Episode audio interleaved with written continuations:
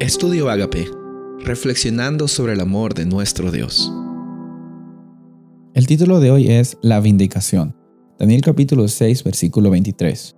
Entonces se alegró el rey en gran manera a causa de él, y mandó sacar a Daniel del foso. Y fue Daniel sacado del foso, y ninguna lesión se halló en él, porque había confiado en su Dios. Dice la historia de que la noche en la cual Daniela pasó en el foso de los leones, el rey Darío no pudo comer. Se sentía tan triste que no pudo comer. Pero más que comer en la noche, había un detalle muy importante en el antiguo cercano oriente, eh, la cena era una de las, ah, de las comidas más importantes del día. Era la comida más importante del día, porque después de un día caluroso, eh, el momento ideal para tener fiestas o para estar con personas especiales o importantes era la noche. El rey estaba tan abrumado que no estaba con la intención o con el ánimo de atender personas. No estaba con la intención ni con el ánimo de conversar o de tener fiestas porque su amigo, una persona tan cercana, eh, probablemente ya había fallecido, si es que no había un milagro por parte de el Dios que Daniel servía.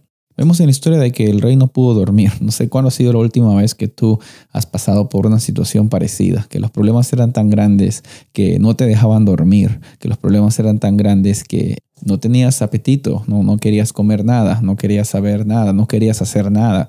Pues eh, son situaciones en las cuales eh, nosotros tenemos que depender en Dios, tenemos que eh, confiar de que Él sabe lo que es lo mejor. Mira, es fácil decirte esto cuando no hay problemas, pero la verdad es de que todos pasamos por problemas y gracias a Dios, todos tenemos un Dios que en medio de los problemas está dispuesto a mostrarnos nuestro propósito, está dispuesto a cuidarnos si es su voluntad y si no su voluntad, a darnos una lección, porque al final y al cabo nosotros somos de Dios, en Él dependemos. En los altos y en los bajos le glorificamos, no por lo que podemos recibir de Él, sino porque Él ya ha provisto para ti y para mí. Vemos entonces en el versículo 20 de que eh, Darío se levanta muy temprano, es más, no sé si se levanta, no pudo dormir, se acerca hacia el foso de los leones y dice, Daniel, tú estás allí, eh, tu Dios pudo protegerte, tu Dios eh, viviente, el Dios tuyo, te pudo librar de los leones.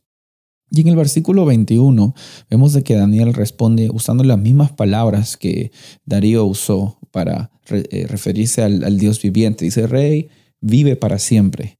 Él estaba, eh, lo que estaba haciendo él era decir, mira, rey, si es que tú estás vivo, es porque hay un Dios que tiene la oportunidad eh, de darte la vida. Si tú estás aquí, eh, es porque Dios te ha dado la oportunidad de que tú seas rey. de la misma forma, Daniel estaba diciendo con esas palabras, el Dios viviente es el que también permitió de que yo esté protegido porque dice en el versículo 22, mi Dios envió su ángel, el cual cerró la boca de los leones, para que no me hiciesen daño, porque dice, ante él fui hallado inocente, y aún delante de ti, oh rey, yo no he hecho nada malo. Daniel reconoce que si él estaba vivo era por obra y gracia de Dios.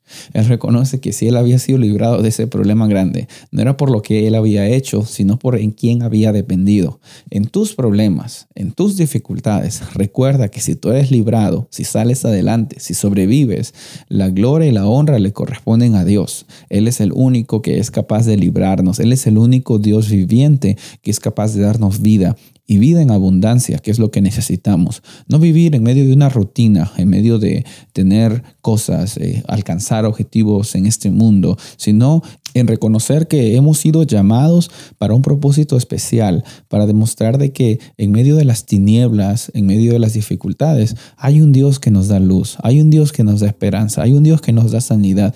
Lo más importante, hay un Dios que nos da salvación y vida eterna. Por eso es de que tenemos bastantes razones para agradecer a Dios, incluso en medio de la tormenta, es que nosotros podemos tener paz, esa paz que sobrepasa todo entendimiento, que nos protege y nos da razón para salir adelante. Soy el pastor Rubén Casabona y deseo que tengas un día bendecido.